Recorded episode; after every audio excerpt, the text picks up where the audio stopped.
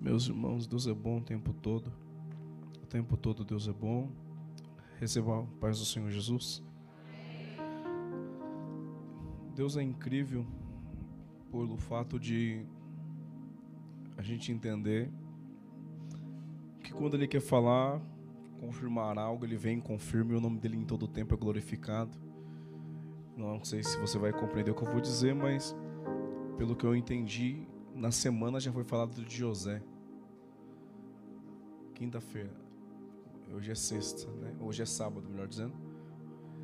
E o Diamante acabou também de ministrar a respeito de José. E Deus falou comigo em casa a respeito do mesmo também. Mas em um texto um pouco quanto diferente, se você puder, coopere comigo abrindo a sua Bíblia. Gênesis capítulo 45.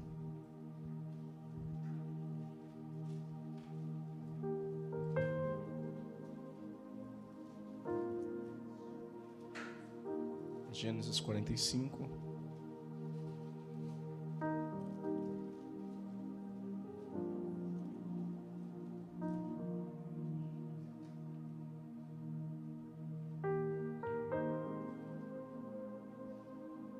Verso de número primeiro. Quantos encontraram, digo amém, por gentileza. Então disse José: então José não podia, melhor dizendo, então José não podia conter diante de todos os homens que estavam com ele e clamou: Fazei sair todo o varão. Ninguém ficou com ele. Quando José deu-se conhecer aos seus irmãos, levantou a sua voz e chorou, de maneira que os egípcios ouviam, e a casa de Faraó o ouviu. E disse José aos seus irmãos: eu sou José. Vive ainda meu pai? E seus irmãos não puderam lhe responder porque estavam pasmos diante da sua face. E disse José aos seus irmãos: Peço-vos, chegai-vos a mim. E chegaram-se. Então ele, então disse ele: Eu sou José, o vosso irmão a quem vendestes para o Egito. Agora, pois, não vos entristeçai nem pese os vossos olhos nem pesa os vossos olhos, nem pesa os vossos olhos. Porque para a conservação da vida Deus me enviou diante de vocês, ou diante da vossa face. Repita após mim, por gentileza. Não foi vocês que me trouxeram para cá. Foi Deus que me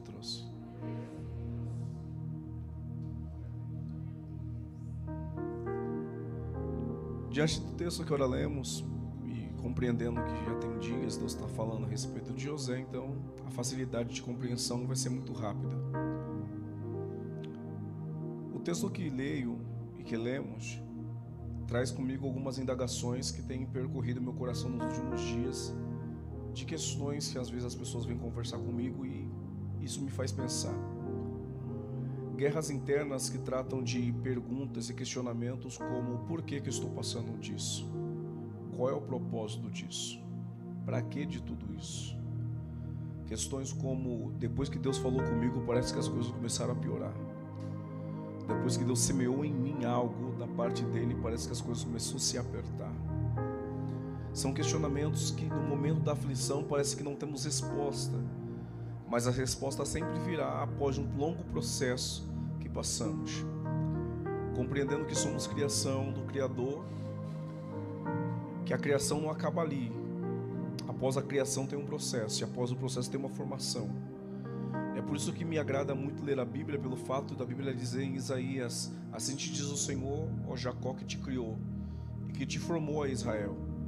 Então há um, duas ideias ali: Jacó e Israel são a mesma pessoa, mas entre a criação e a formação tem um processo.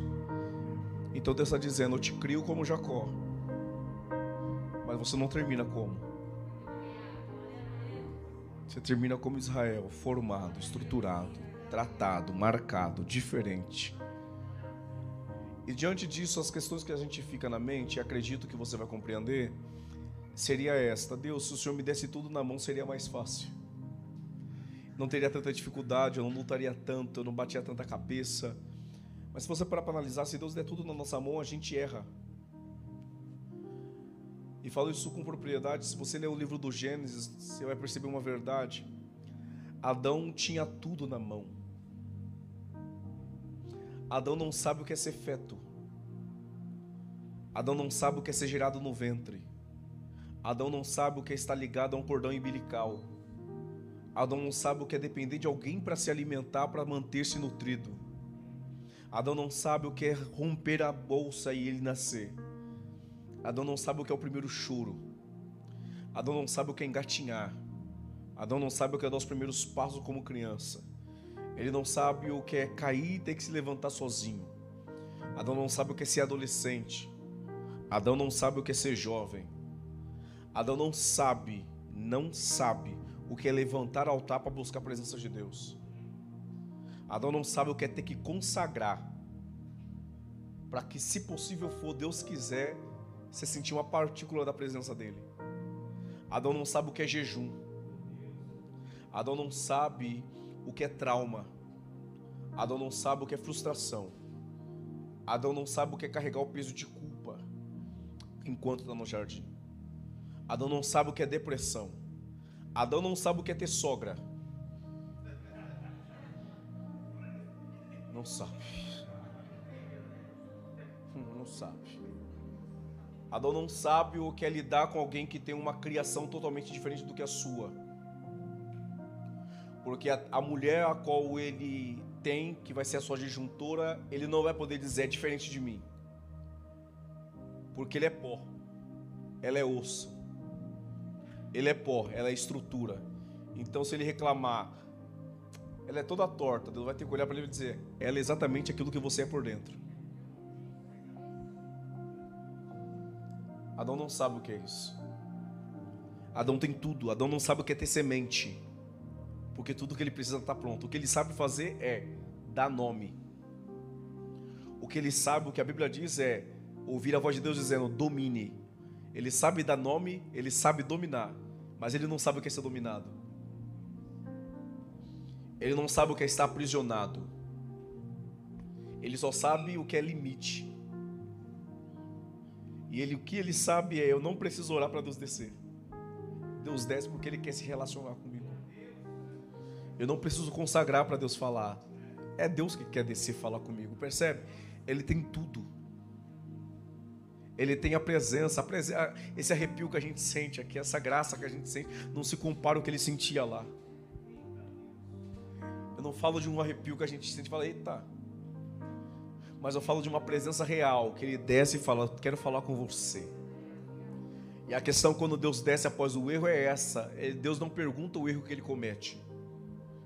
A pergunta de Deus é: eu desci no culto, cadê você? Adão não conhece outro lugar senão aquele. Então Deus está dizendo: para onde você vai, sendo que o único lugar que você conhece é o lugar que eu desço, é o lugar que eu me apresento. Para que, que você quer fugir do ambiente que eu sempre desço?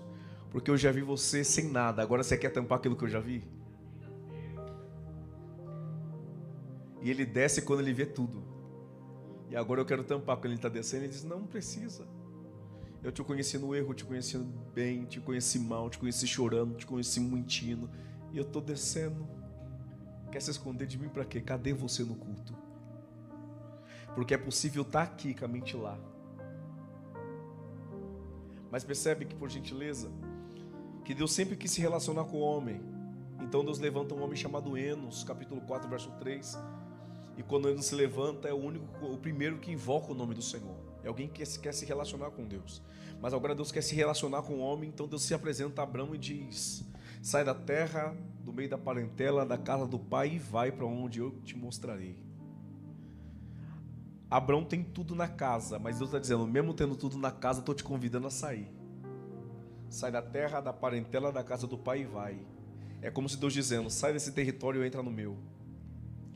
Corta esse vínculo da parentela e fica vinculado comigo. Saia dessa dependência da qual o pai seja meu dependente. Pare de fazer do seu jeito e chegue à minha direção. Mas o mesmo Deus que fala isso no capítulo 12, 7 vai dizer a seguinte expressão: Toda essa terra que vês, é de dar a tua descendência. Aí o texto diz: levantou um altar ao Senhor que lhe aparecera. Abraão não era de levantar altar. Ele só levanta o primeiro altar porque Deus acaba de falar com ele. E observe que no verso número 8, após o 7, após Deus falar, no verso 7, ele sai do altar que Deus acaba de falar e vai para outro ambiente, e o texto vai dizer: ficou entre Betel e Ai. Ele não está nem em Betel nem em Ai, está entre. Ele levanta o altar e arma uma tenda. E ele invoca o nome do Senhor, mas Deus não responde. Aí no verso 10 o texto vai dizer assim: ó, E houve uma fome na terra, pelo que Abraão desceu para o Egito. O que antecede a crise é um altar em silêncio. E o que antecede um altar em silêncio é o altar que Deus fala, mas eu não permaneci. O problema não é o tanto de tempo que eu fico no local. O problema não é o tanto de tempo que eu estou relacionado com Ele. A maior dificuldade da vida cristã é permanecer estar nele. É possível estar no culto, é possível fazer coisas de culto, é possível pregar no culto, cantar no culto, fazer de tudo, postar coisa, texto bonito para indireta para os outros. É possível. E é possível ser semelhante a Ofne Finéias. É sacerdote, está com roupa de sacerdote, com função de sacerdote, mas não conhece Deus. Mas também é possível ser como João Batista tá com roupa de camelo, come mel com gafanhoto e tem uma mensagem só na boca. Arrependei-vos, pois é chegado o reino de Deus. Então ele desce para o Egito por conta que o que antecede ele é um altar em silêncio. E ouviu uma expressão falando aqui sobre emoção, então me permita, por favor, eu gostaria que você falasse para essa pessoa que está perto de você, é a única vez que eu vou pedir isso, diga para ela, por gentileza, antes de Deus te honrar, Deus vai te ensinar a administrar as suas emoções.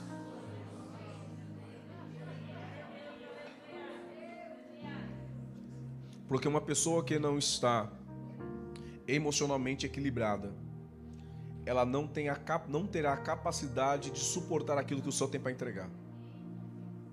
Compreendendo o que foi, eu falei de Adão, Adão era perfeito, sim ou não? Sendo perfeito é equilibrado. Não tem desequilíbrio. Mas quando o pecado entra, um peso maior. Então, quando o Abraão desce para o Egito, ele desce por um desequilíbrio de não ter entendido que aquele que fala com ele sem ele ver, agora decide se calar, ele vendo. Porque ele está na terra que Deus direciona. E agora aquele que falou na terra, sem ele ter contemplado, decidiu ficar em silêncio. Ah, você não pegou de novo, vamos lá é que ele está mal emocionalmente pelo fato de perceber que alguém que fala com ele sem ele ver, agora decidiu se calar, ele levantando e fazendo algo para que ele veja. Entendi, vamos lá. É que Deus fala com ele sem ter o altar. Quando Deus acaba de falar, ele levanta. Agora ele levanta o altar para falar com Deus, Deus não quer falar com ele. Mas tem um detalhe aí. É que no verso, se você ler Bíblia, você vai entender é que no verso 7 ele levanta o altar sem ter tenda. No verso 8 ele levanta o altar e uma tenda junto. Problema está na tenda. Porque se você ler lá em Gênesis 15, você vai perceber que Deus vai olhar para Abraão e vai dizer assim: ó, sai da tenda e contempla as estrelas. Porque na tenda tem alguém que é incrédulo. Então o pai está dizendo: enquanto você permanece na tenda, você vai dar mais ouvido para aquilo que tu vê do que para aquilo que eu falo. Então o pai está dizendo: sai e olha. Porque enquanto ele estava na tenda, tem alguém na porta, está ouvindo a conversa e está dizendo: é impossível acontecer. E quem é esse alguém? Saraí. É interessante que Deus fala com Abraão, não com Sara. É Abraão que levanta o altar, não Sara. É Abraão que recebe a promessa, não Sara. É Abraão que ouve a voz de Deus, não Sara. Isso não é questão de masculinidade ou, ser, querer ser, como posso dizer? Oh, Jesus, machista. Mas é questão de sensibilidade. Porque essa voz que soa não é só para um. Porque se fosse só para um, ela não ia ouvir no capítulo 15 ele dizendo: Darei. O problema é ela que ele está falando, mas ela não quer ouvir quando ele quer falar. E o problema nosso está aqui, que a fé está dizendo, darei. Vai gerar. Mas na tenda tem razão e emoção. E a razão e a emoção está dizendo, não tem como. E a fé está dizendo, darei. Aí eu fico entre a fé, minha emoção e minha razão. Mas a fé eu não vejo. A razão é palpável. A emoção também. Então a fé e a razão diz: eu não posso dar, então dê da com H. E a fé está dizendo: não estou mandando fazer isso. Então quando ele deita com H, gera. Gera quem? E antes, mesmo sendo errado, Deus faz dar certo. Porque a promessa não está sobre Sara.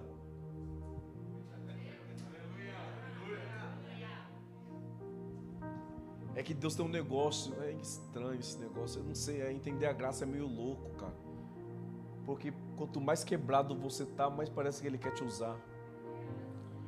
Às vezes você erra. E quem já só vai entender isso aqui que foi alcançado pela graça, quem é santo demais entende.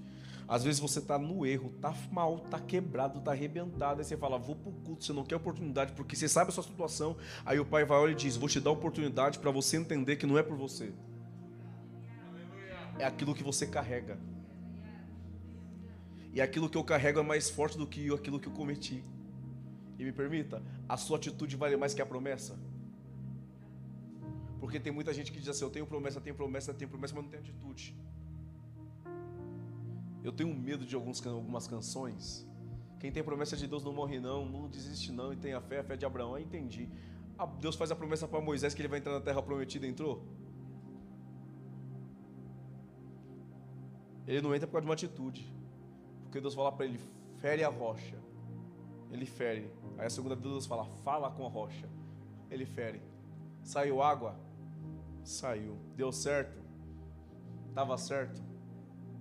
O problema está aqui.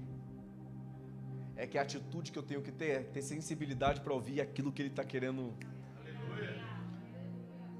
E o problema é que ele tem algo que está carregando, dizendo: tem uma promessa para entrar, mas para entrar eu tenho que carregar o povo, e para carregar o povo eu tenho que estar preso naquilo que eles falam. E se eu estiver preso naquilo que o povo fala e não estar ligado naquilo que ele está dizendo, eu me prendo naquilo que está sendo informado do que aquilo que foi falado. E tem muita gente que se perde nisso. Está carregando aqui e o pai está dizendo: não mandei você carregar além daquilo que eu te pedi. Porque se eu carrego aquilo que é além que me foi pedido, isso daí não é forma de gratidão e sim pura vaidade. E pela vaidade a gente se perde. Então percebe, por gentileza, que Deus está falando para Abraão. Então Abraão deita com Agar, Agar desce, sobe para a cabeça, porque receber algo que não espero faz subir para a cabeça. Então quando sobe para a cabeça, Sara manda embora. Quando manda embora, o anjo desce e diz: O que fazes aí? O que você gera, farei dele uma grande, uma grande, e o nome dele será Ismael capítulo 16. Aí no seu capítulo de número 21, a promessa cumpre. Quem vem? Isaac. Aí Ismael estava zombrando de Isaac. Sara vai olhar e vai dizer: Ismael, olha, presta atenção nisso para você entender. Ismael não fará parte da herança. Não fará parte da? Então me ajuda a pregar. Quem já ouviu falar da expressão árvore genealógica aqui? Ok? Então compreende que Ismael está dentro dela. Isaac está dentro dela. Se você for rápido de folhear a Bíblia, você vai perceber que Gênesis capítulo 25 vai dizer que Abraão casa com Ketura. E Ketura tem filhos, e dos filhos que tem, tem um chamado Midian, que vai ser pai dos midianitas.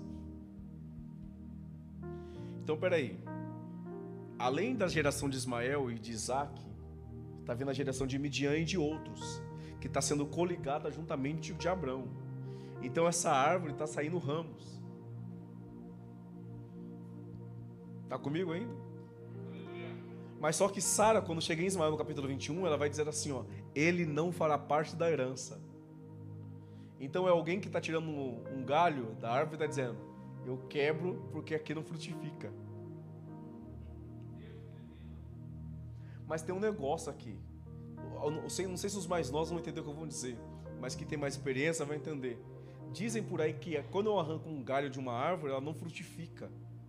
Mas quem veio da roça do interior vai entender que tem árvore que você pode arrancar o galho dela, plantar. Hum. Então não adianta a Sara querer arrancar o galho e falar, não vai frutificar. Porque Deus sabe o que plantou. Então ela arranca e manda embora. Abraão levanta de madrugada, pega um odre de água, deita no ombro dela e se despede. Quando se despede, a água do odre acaba, mas não acaba o pão. Acaba a água, mas não o pão. Ela pega o menino e bota debaixo de uma árvore. Aí o texto vai dizer assim, ó, e se distanciou de um tiro de uma flecha. Tá comigo ou não? E se distanciou de um tiro de uma? A Bíblia diz: os filhos são flecha na mão do a Bíblia também diz, Isaías 49, e ele me fez como uma flecha limpa guardada na sua aljava. Então, peraí. Um galho jogado no chão, debaixo da árvore, e eu entendo que de árvore cai fruto, folha e galho. Então alguém desmembra daqui, joga para cá, mas o pai que está vendo de cima está olhando para cá e está dizendo: esse galho vai dar fruto. Mas esse fruto que vai dar não é um fruto que eu como, mas é um fruto que eu lanço. Então o pai pega esse galho que processo é esse? Esse processo que o pai está lapidando. Tá doendo, mas eu sei que eu estou na mão dele. Eu estou torto, mas eu sei que ele está me endireitando para um propósito. Porque a intenção dele não é só acertar o alvo, a intenção dele é alcançar o alvo e ter um objetivo. Porque de alvo para alvo eu acerto qualquer um, mas o objetivo é que conta. Então ele está lapidando, mas tem um segundo processo que ele vai fazer dessa flecha guardada na aljava. E quando eu guardo na aljava, eu escondo. E percebe, a aljava não vai na frente. A aljava vai atrás do valente. E qual é esse processo? É o processo que eu estou escondido, está acontecendo tudo em minha volta, estou sentindo impacto, mas não estou sabendo de onde está vindo. Porque o guerreiro está na frente, a aljava está atrás. Então o impacto é de frente, eu sinto atrás, mas não sei de onde está vindo, porque não vejo. Ele me escondeu. E a ideia que vem sempre é: por que não parei ainda? Por que não desisti ainda? Por que não caí ainda? Não tem como. Quem está guardado na aljava não cai.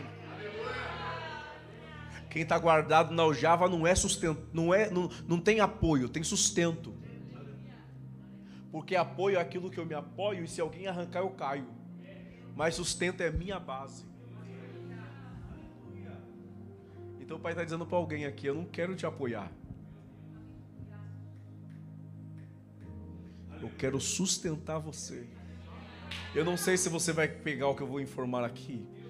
É que enquanto você busca apoio, você é como um cego com um cão guia, ou como uma varinha. Mas quem tem sustento é como o cego desde nascença no capítulo 9 de João. Jesus encontra ele, não enxerga nada, cospe no chão, faz lodo, passa no olho e a palavra que é liberada é: Vou te sustentar, cospe e vai ao tanque. Quem lê Bíblia sabe que o tanque de Siloé ficava perto da cidade de Davi. E para chegar no tanque tem que descer a escada. É interessante, não enxergo, mas estou descendo. Então, se esse que desce não está descendo sem enxergar. Aí o texto vai dizer assim: lavou-se. Se é só o olho que está sujo, então o texto é lavou o olho. Não, o texto vai dizer lavou-se. Porque quem tem encontro com Cristo e é convidado a se lavar, não é só o olho que ele lava. Então esse que desce sem ver está subindo. Então ele está observando cada obstáculo. Venci mais um. Venci mais um. É esse eu venci. Descei sem ver nada, mais venci. Descei sem enxergar nada, mais venci. Descei sem apoio nenhum, mais venci. Mas quem me sustenta? Quem me sustenta? Quem me sustenta? Quem me sustenta? Quem me sustenta? Quem me sustenta? Quem me sustenta? É interessante, ah, eu acho que você vai pegar. O que sustenta é isso.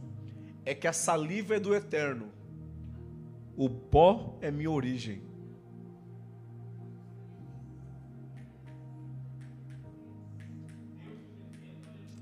Então o pai está dizendo: eu ligo aquilo que eu sou com a matéria-prima que você é. sei que você vai pegar. Vamos lá de novo. Do pó da terra foi formado o homem, da boca de Deus foi soprado vida.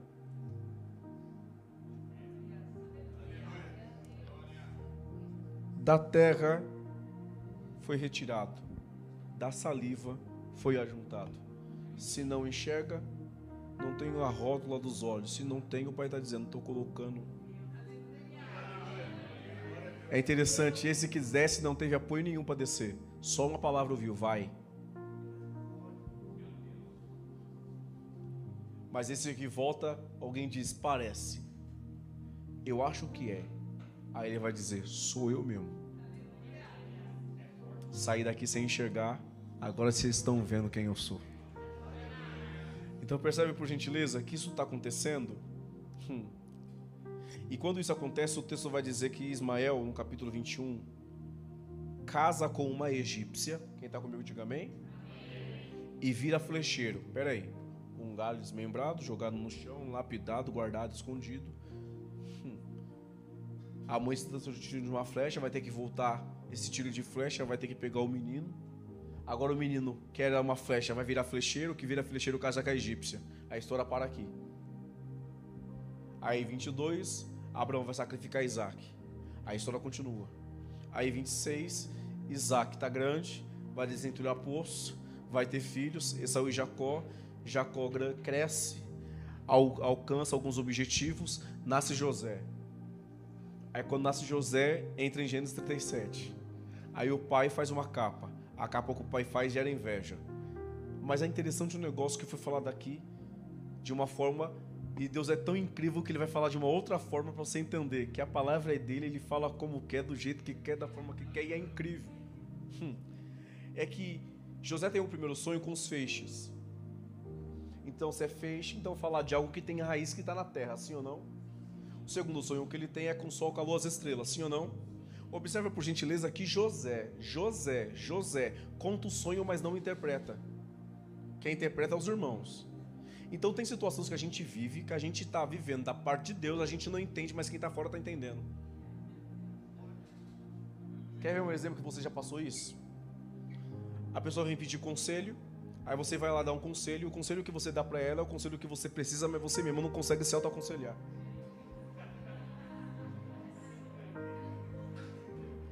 Vou simplificar para você entender. É igual quando Jacó fala para José: vai atrás dos seus irmãos que estão em Siquém. Aí quando ele vai em Siquém tem um homem perdido. O homem que está perdido vê que ele está perdido, fala para ele: você está perdido? Ele fala: tô. Então o caminho é esse. Mas aquele que direcionou o caminho certo continua E é assim de fato a vida. Às vezes você está todo embaraçado. Aí alguém se embaraçou, você desembaraça alguém, mas você continua.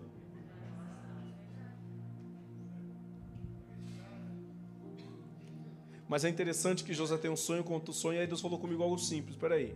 Primeiro é o feixe, depois é o com a lua as estrelas. Então o pai está dizendo: primeiro eu confirmo embaixo, depois eu confirmo em cima. Então, quando fala do feixe, fala de raiz, então está dizendo, é algo aqui embaixo que eu faço fazer isso. Quando fala só a luz estrela, está dizendo, aquilo que eu estabeleci aqui em cima ninguém tira. É algo simples para você entender. Quem estudou vai entender.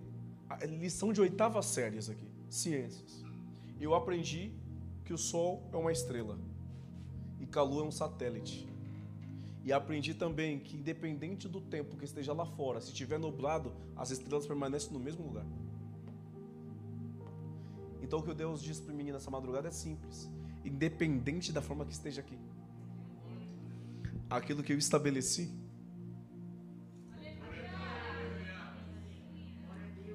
Mas a pergunta que eu faço para esse texto, quando José dá sequência, se você puder, se você puder, se puder colocar aqui, se der, Gênesis 37, 25. Você vai ver a, a, a, a, flecha sendo lançada agora aí, ó.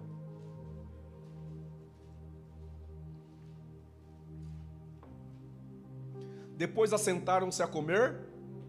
A comer? Percebeu que está no singular? Não é pães, é pão.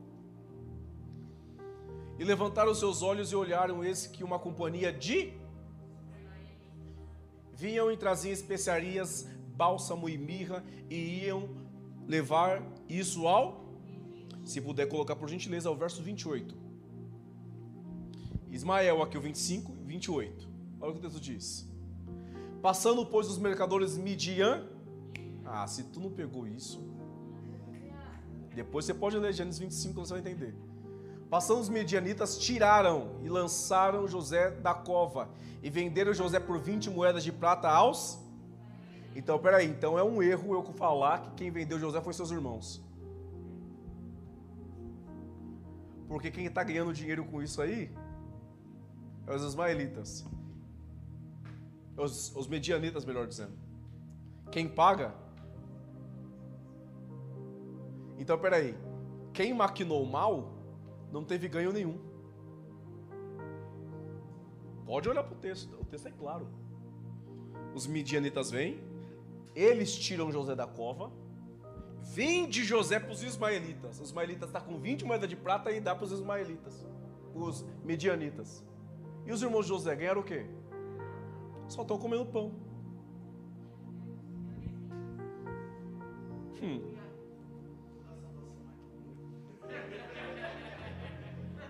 Só estão comendo pão. Então tem pessoa que às vezes na tua vida vai maquinar o mal contra você e não vai ganhar nada com isso. Nada. Só para ter o prazer de maquinar o mal. E o pior de tudo, que vão inventar a mentira. Qual a mentira? Vão matar um cabrito, vão pegar a capa, vão molhar meu sangue, vão chegar no pai e vão dizer: Pai, uma fera despedaçou José. Olha a conversa. Uma fera despedar? Grava isso, tá? Hum. Quem está olhando para essa história, quem está comigo, diga amém.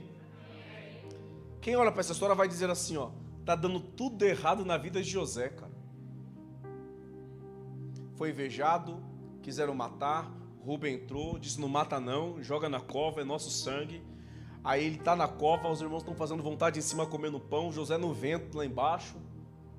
Aí vem uma rapaziada de longe, aí o outro vem, tira ele da cova, vende para ele, joga pro Egito.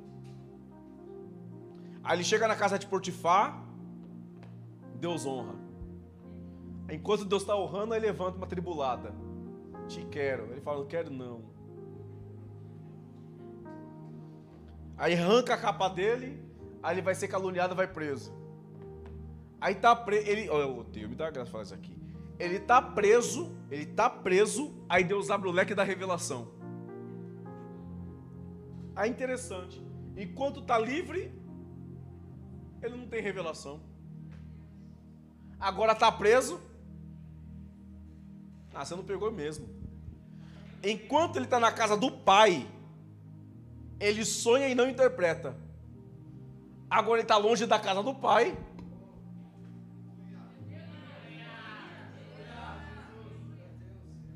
Então eu entendo que às vezes há prisões que temos que manifestam algumas portas abertas que a gente não conhecia. Espera aí. O apóstolo João, enquanto está andando com Jesus, a única visão que ele teve foi a transfiguração. Mas quando ele está na ilha chamada Pátimos, e veio sobre mim a mão do Senhor, e me arrebatou um espírito, e me disse: Escreve o que vê. Está aprisionado e solitário. Então a prisão e a solidão é a oportunidade que Deus encontrou para desprender você de todo mundo, para conectar você com ele e você entender agora é só eu e ti, e tu e eu. Você já percebeu? As maiores reflexões que você teve não foi no meio do público.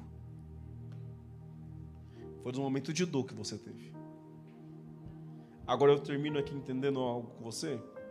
Quem olha para José está dizendo, está dando tudo. Aí eu pergunto. A Bíblia diz: tudo coopera para daqueles que amam. Qual é o nome do pastor mesmo? César. Pastor César. O senhor, o senhor é top também, pastor. O senhor, o senhor é do céu. Pastor César, sabe o que eu fiquei pensando nesse texto? Se, não, se você ler do capítulo 37 ao capítulo 39, 49 do livro do Gênesis, quando Jacó vai abençoar todos os seus filhos, menos Simeão e a Levi, você vai perceber um detalhe em nenhum momento José ora. Em nenhum momento você vai ler dizendo assim: José levantou um altar. Em nenhum momento você vai ouvir a seguinte expressão: E Deus falou com José. Mas aí ele está preso, interpreta sonho, Aí você olha, está dando tudo errado. Aí eu fiquei pensando nisso. Se ele não sonha, a inveja não aumenta.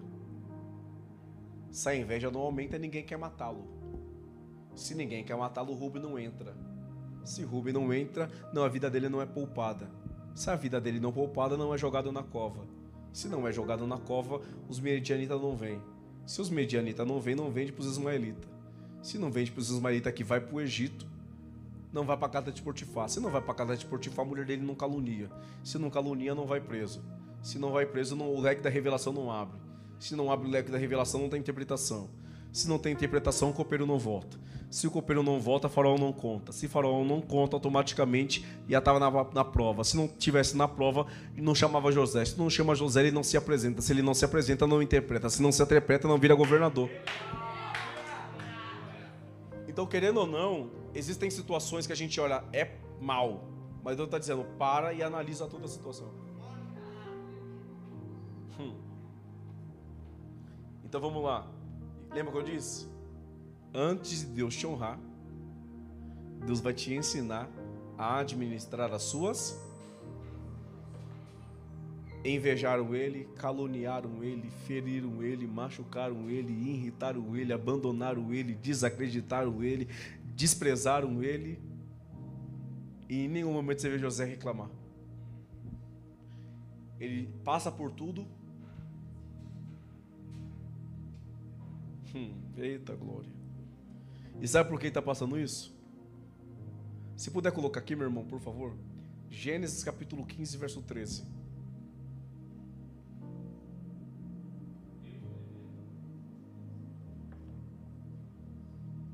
Olha o que o texto diz. A Bíblia é linda, irmão. Então disse a Abraão: Saiba de certo que peregrina será a tua semente em terra que não é sua. Servi-lo-ã, afligiu Aão por 400. Você não pegou mesmo. Deus fala para Abraão, no capítulo 15 e 13: quem vai viver é José.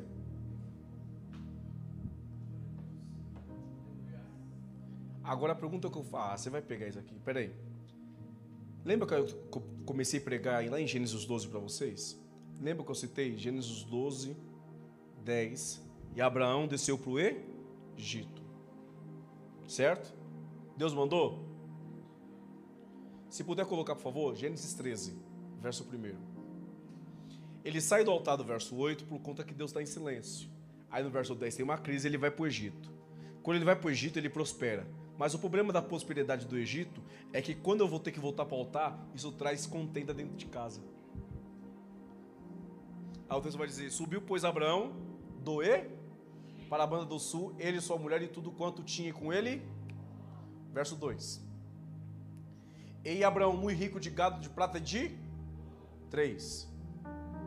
E fez a sua jornada do sul até Betel, até o lugar aonde ao princípio estivera entre Betel e Ai.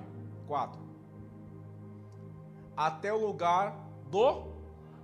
Ou seja, ah, você vai pegar. O fato de você estar no altar e Deus estar em silêncio não significa que você tem que sair da posição e ir para onde você quer. Porque se você for para onde você quer, Deus vai te apertar lá e vai fazer você voltar para o mesmo lugar. Então Deus faz uma promessa. Fez a promessa, vai estabelecer, vai estabelecer. José vai passar, José vai passar, ok. Agora entenda uma coisa: Deus não mandou José para o Egito. Ele foi, melhor, Deus não mandou Abraão ir para o Egito, ele foi.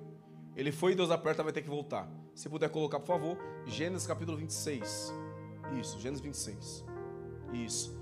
Olha o texto.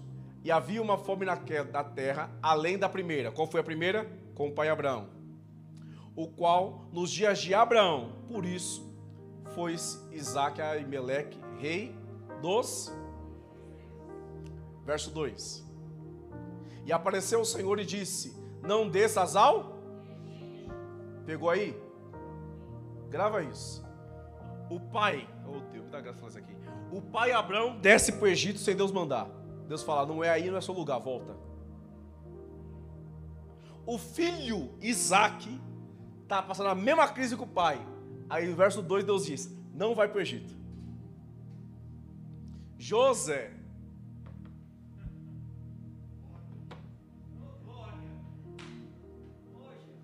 Deus não fala, Deus não manda.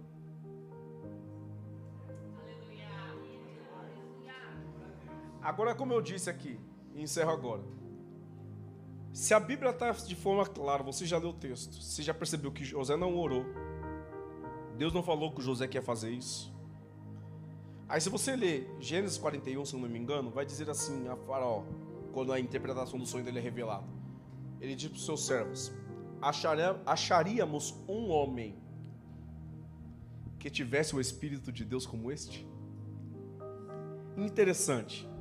Jacó, que teve experiência com Deus, não reconhece que o filho tem o Espírito de Deus dentro da casa. Agora, Faraó que não ora, não consagra, está percebendo. Ele tem um negócio diferente e aqui não tem esse negócio que ele tem, não. Então parece que dentro da casa do pai não há reconhecimento. Mas fora da casa do pai, no Egito, Faraó que governa lá está dizendo: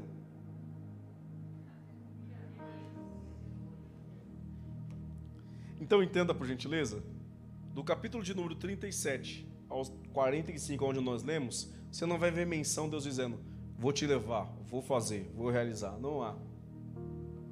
Aí a pergunta que eu faço para o texto é: Como José está dizendo, diamante? Não foi vocês que me trouxeram para cá. Foi Deus que me trouxe. Sendo que Deus não falou nada. Sendo que ele não falou com Deus. Aí eu lendo e orando, e não orando muito, não, orando pouco mesmo, 15 minutinhos joelho dobrado, falando, dá uma direção nesse negócio aqui. Que a Bíblia é o único livro que a gente consegue ler com o autor do lado. E eu perguntei, fala, me explica esse negócio aqui, Jesus. Eu não entendi. Aí Deus falou assim: Eu vou te explicar com uma coisa da sua vida. Aí Deus me fez lembrar: lembra um dia que você dormiu na sala e você acordou no quarto? Aí eu puxei na memória e falei: eu lembro. Eu estava assistindo Cavaleiro do Zodíaco. Aí lembrei de outra situação que eu estava assistindo Cruz Cruz Cruz no SBT. Aí lembrei de outra situação que eu estava assistindo Bambu Luar. Mas eu lembro que eu dormi na sala. E quem pegou essa época aí do Churato e o Rock Show, tá entendendo o que eu tô falando? Eu lembro que eu dormia na sala mas e acordei no quarto. E quando eu acordei no quarto, depois de algumas horas de sono, eu falei, mas eu não dormi lá? O que eu estou fazendo aqui? Aí eu falei, pai, foi o senhor que me trouxe para cá? Por que você não me acordou? Não, é que você estava dormindo tão gostoso que eu não quis te despertar. Peguei você no colo. Te coloquei na cama. Mas eu não estava dormindo lá, pai? Não, porque no sofá é desconfortável. Mas você dormiu. Mas como eu vi que você estava bem dormindo, tirei você do local desconfortável.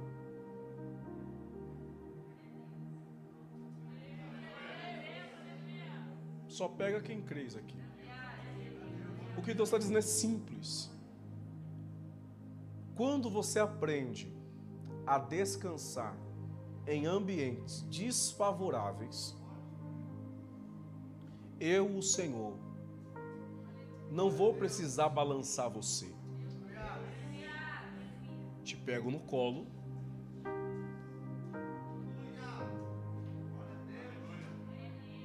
E te coloco em um ambiente que é propício para você.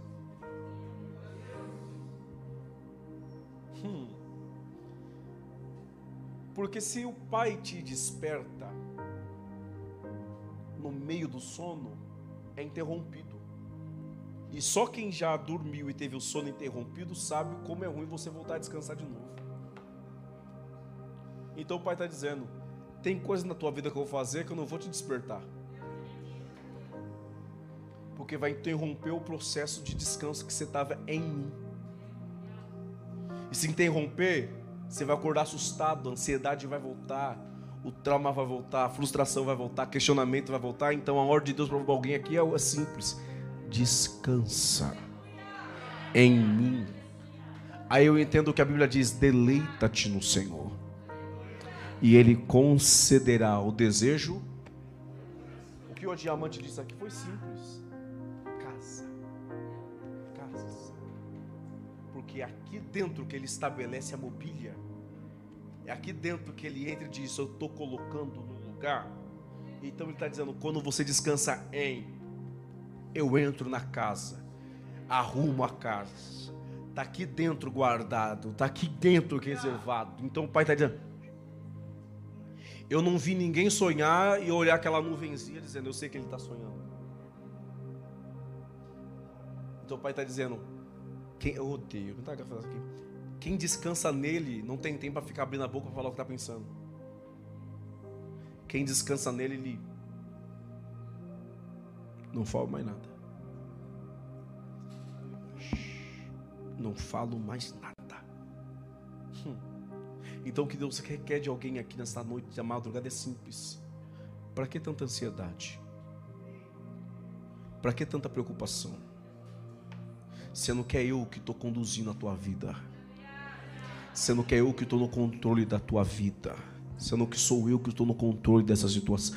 Deixa eu te conduzir. Porque se você permitir com que o Senhor conduza a sua vida, você vai entender algo simples. Você que lê a Bíblia vai entender. Abraão casar com Sara, Sara é estéreo. Isaac casar com Rebeca, Rebeca é estéreo. Jacó casou com a mulher amada Raquel. José foi para o Egito. Casou. E a mulher dele não era estéreo. E o mais bonito é que ele teve dois filhos. Na ordem certa, Manassés Deus me fez esquecer da casa de meu pai. Quando a expressão diz Deus me fez esquecer da casa de meu pai, não é das pessoas, esquecer das pessoas, mas é esquecer de toda a frustração que eu passei dentro. E consequentemente, após eu esquecer o que eu passei dentro, vem Efraim. Deus me fez crescer. É como se Deus estivesse dizendo para alguém: é necessário eu tirar você do ambiente. Porque se eu não tiro você do ambiente, você volta. E o que tem de pessoas gostam de permanecer no ambiente que foi ferido, e o pai está dizendo: eu vou ter que te arrancar.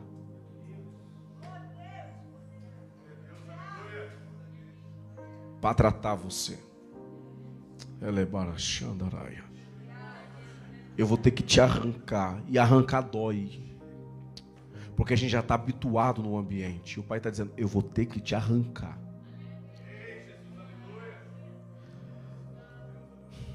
Aleluia. Porque se José recebe tapinha nas costas, ele fica. Se José recebe elogio, ele fica. Se José recebe aplausos, ele fica mas o pai vai ter que preparar situações para dizer: Vou preparar situações para te arrancar. Percebe que eu disse para você gravar uma expressão que está tá dita no texto? E comia um pão e foi despedaçado. E é interessante isso. Que quando é utilizada essa expressão pelos irmãos de José, o que me chama a atenção é que quando José dá se conhecer, José reconhece todo mundo, mas ninguém reconhece ele. Porque quem fere não muda. Agora quem é ferido é transformado. Quando José diz: Eu sou José. Não fala na frente de todo o Egito. É como se ele estivesse dizendo: quem não fez parte do processo não merece ouvir o que eu tenho para dizer. Então eu vou tratar com quem de fato tem que ser tratado. Vem todo mundo. E vou dizer para vocês: sou José. Segunda pergunta: meu pai vive? Havia uma mentira há mais de 10 anos que foi alimentada. E a mentira que foi alimentada foi essa: uma fera despedaçou. Agora essa mentira vai ter que ser desfeita. Vai sair os, os, os 10. Vai na casa do pai dizendo: Pai, tem uma conta para contar. O quê? Lembra aquela conversa lá? Que conversa? De 10 anos. Não lembro. Me lembra. Que a gente pegou a capa com sangue e disse que já está despedaçado. Lembro. Até hoje me dói. É, pai. Essa ferida na tua alma vai sarar hoje. Como vai sarar? Uma mentira que foi feita, só sara essa ferida com uma verdade. A gente inventou uma mentira dizendo que alguém está despedaçado. Mas eu vim aqui para contar. José está inteiro. O Egito inteiro está na mão de José. A casa de Faraó inteira está na mão dele. E ele mandou vir aqui também para dizer: chamou, convidou a família inteira para ir para o Egito. Quando José, Jacó chega, ele vê o filho. E aí ele entende: está tudo na mão dele. E concluo aqui. Existem portas na vida que só se abre não para você entrar. Existem portas na vida que vai se abrir para você sair. Tratando de prisão, eu lembro de Atos 16. Paulo e Silas acabam de apanhar. Tá doendo. Tá machucado. Mas um entendeu na minha dor, eu vou orar. O outro olhou e disse: Na minha dor, eu vou cantar. Celas estavam trancadas e só tinha um que estava livre.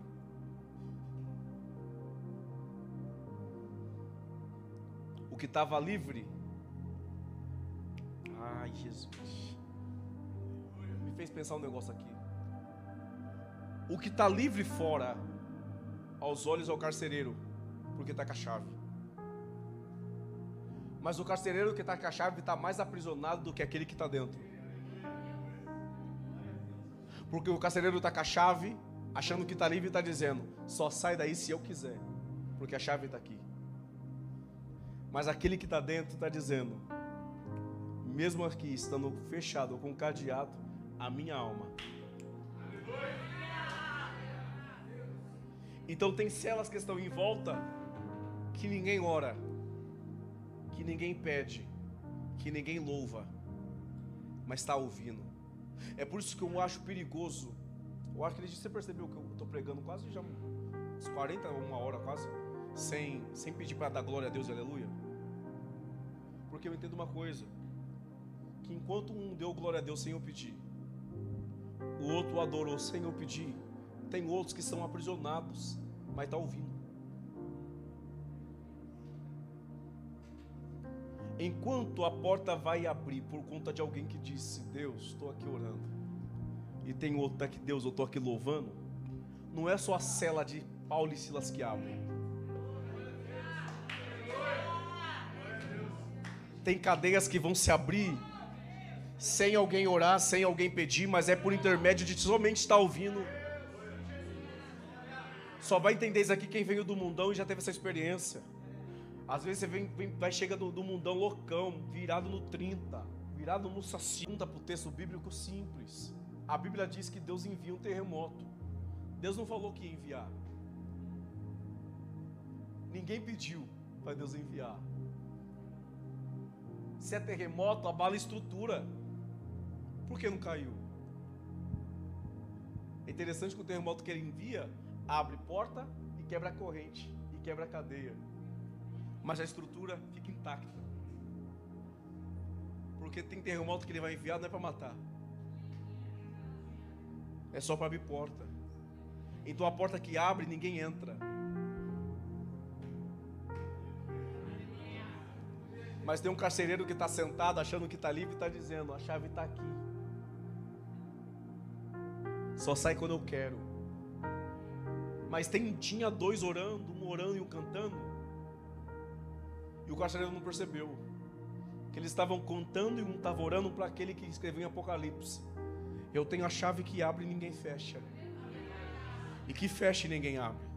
Enquanto tem um orando, outro cantando, tem, eles não sabiam que tinha alguém que estava ali que mandou escrever: Eu sou a porta.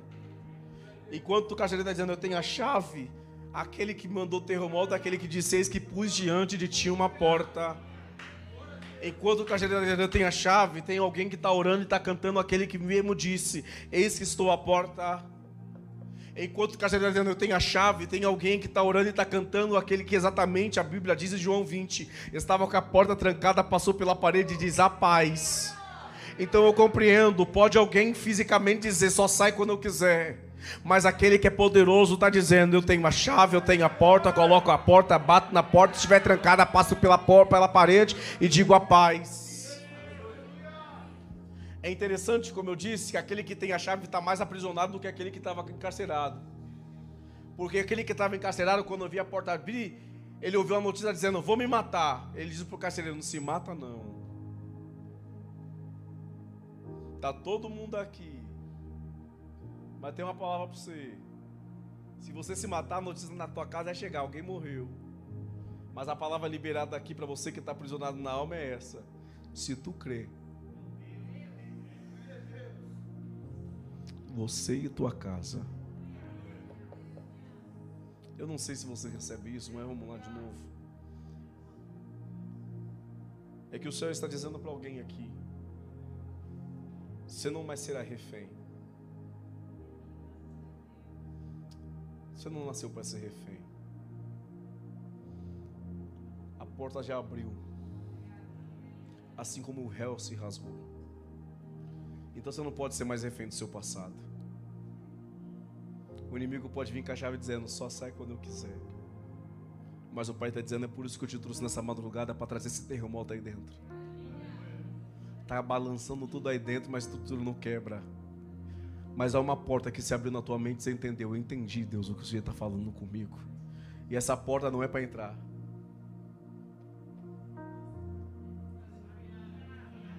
Aí eu entendo que a eclésia, se não me engano, é de dentro. Não é para entrar. Eu agradeço a minha oportunidade. As palmas louvem o Senhor.